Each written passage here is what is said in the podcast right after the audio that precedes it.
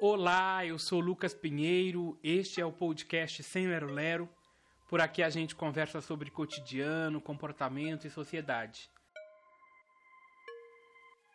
No papo de hoje, a gente precisa falar sobre masculinidade frágil. Mas antes, eu quero te convidar a acompanhar as redes sociais do Sem Lero Lero. No Instagram é arroba Sem Lero Lero, no Facebook e no Twitter é arroba Sem Lero Lero 1.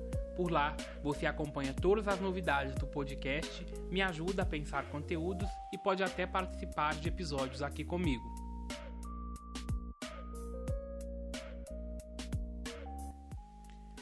Para que não haja dúvidas do que nós vamos falar hoje, eu vou fazer uma breve definição do que é masculinidade frágil, que nada mais é que o homem hétero que se esforça o tempo todo através de palavras, gestos e atitudes para provar que ele é homem macho.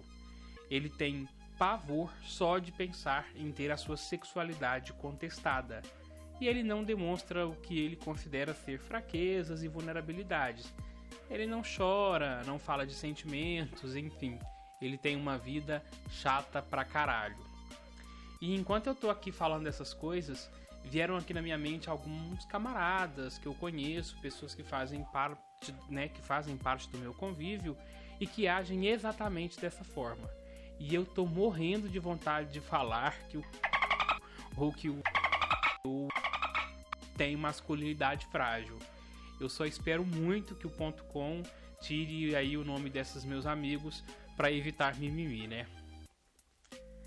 Mas a masculinidade frágil é uma das faces do machismo e é uma cultura que nós precisamos combater. Às vezes ela fica tão comum na nossa rotina que a gente até deixa de perceber.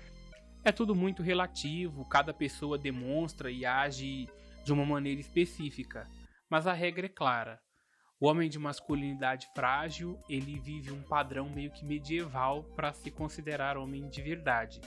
Só para vocês terem uma noção, esses dias eu estava em um determinado lugar e a gente iniciou uma conversa sobre machismo e tal. E um dos meninos que estavam lá disse que preferia morrer do que aceitar um médico fazer um toque nele em um exame de próstata.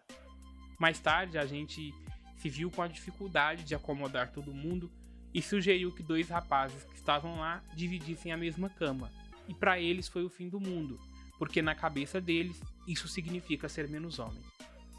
Já ouvi que homem de verdade não chora, que lavar a louça é coisa de menina e que homem que faz isso é viadinho, é que homem não pode bruxar, que não pode recusar sexo, sexo e por aí vai. Acho que a primeira coisa que precisamos entender é que você nunca vai ser você mesmo enquanto estiver tentando se encaixar nos padrões da sociedade. Não existe isso de coisa de homem ou mulher. Cada um de nós tem um jeito, manias, gostos e particularidades. Ser hétero, gay, lésbica, negro ou branco é apenas mais uma característica que cada um de nós temos no meio de tantas outras, né? E você simplesmente é. E você não precisa ficar tentando provar isso o tempo todo. Até porque a gente, até porque a gente fica tóxico demais para as pessoas à nossa volta quando a gente fica reafirmando quem nós somos ou quem nós queremos ser o tempo todo. Eu sou hétero, então eu sou hétero, e eu vou ficar falando isso de novo e de novo, porque se um dia alguém duvidar disso, eu vou ser menos homem, eu vou ser menos macho. A masculinidade frágil é só uma das faces do machismo, e a gente precisa trabalhar isso em homens porque o machismo também mata homens. Todos os anos, mil homens têm o pênis amputado no Brasil por pura falta de higiene. É tão absurdo que parece mentira, né? Mas é a dura realidade de uma cultura machista onde homens recusam o básico do básico da educação sexual, que é cuidar e conhecer o próprio corpo. Outra característica muito marcante, muito comum no homem de masculinidade frágil, é o autoritarismo principalmente com as suas parceiras. Geralmente, ele age como dono da relação e como proprietário da mulher com quem ele se relaciona. Ele se sente superior pelo simples fato de ser homem, e ele tem repulsa só de pensar em outro homem que não siga esse padrão. A voz mais fina, o jeito menos comum de andar e principalmente a sexualidade diferente de outros homens. E nesse sentido, é muito comum a gente ouvir coisas do tipo: ah, gays não são homens. E essa separação entre homens e gays é uma triste realidade e mais comum do que a gente imagina. É muito triste porque, como eu já disse, ser gay ou hétero é apenas uma característica, uma individualidade de cada um. A forma mais eficaz de combater esse tipo de situação é na educação. A gente precisa ensinar nossos meninos a respeitarem as meninas e os meninos diferentes. Desde sempre, eu acho que é preciso ensinar que tem menino de voz grossa, tem menino de voz fina, tem menino que gosta de rodeios, outros gostam de dançar, tem menino que gosta de menina e que tem menino que gosta de menino, e isso é perfeitamente normal. E por favor, vamos falar de sentimentos com homens. Conversar sobre coisas sensíveis e mostrar que isso não os torna menos homens. E até porque essa muralha e tantos tabus em torno da masculinidade só prejudica os próprios homens. Os índices de suicídios não me deixam mentir. A gente também precisa se impor, mostrar que isso não é legal, que machuca e diminui pessoas e meninos gays. Por favor, não sejam menos gays para serem amigos de alguém assim. Não sejam um amigo gay que homem machista de masculinidade frágil usa para esconder o machismo ou a homofobia que tem.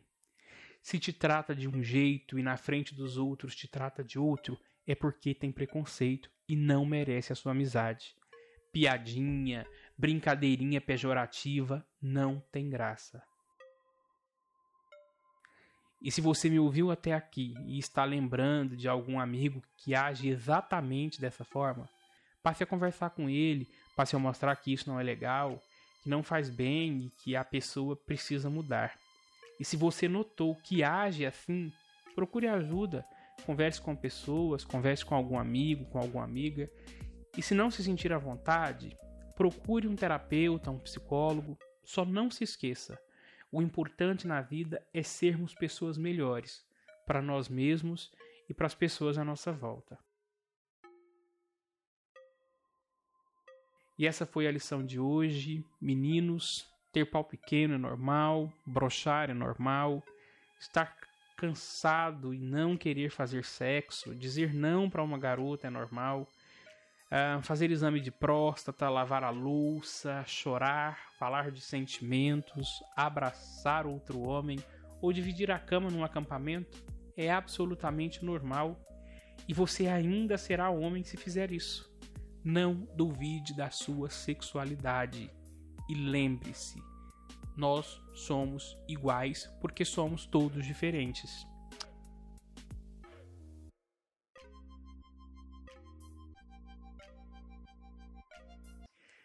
Se você quiser bater um papo comigo, é só procurar a gente lá no Instagram, é o arroba.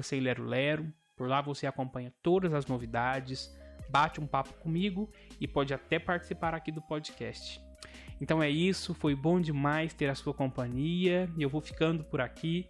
Até o próximo episódio.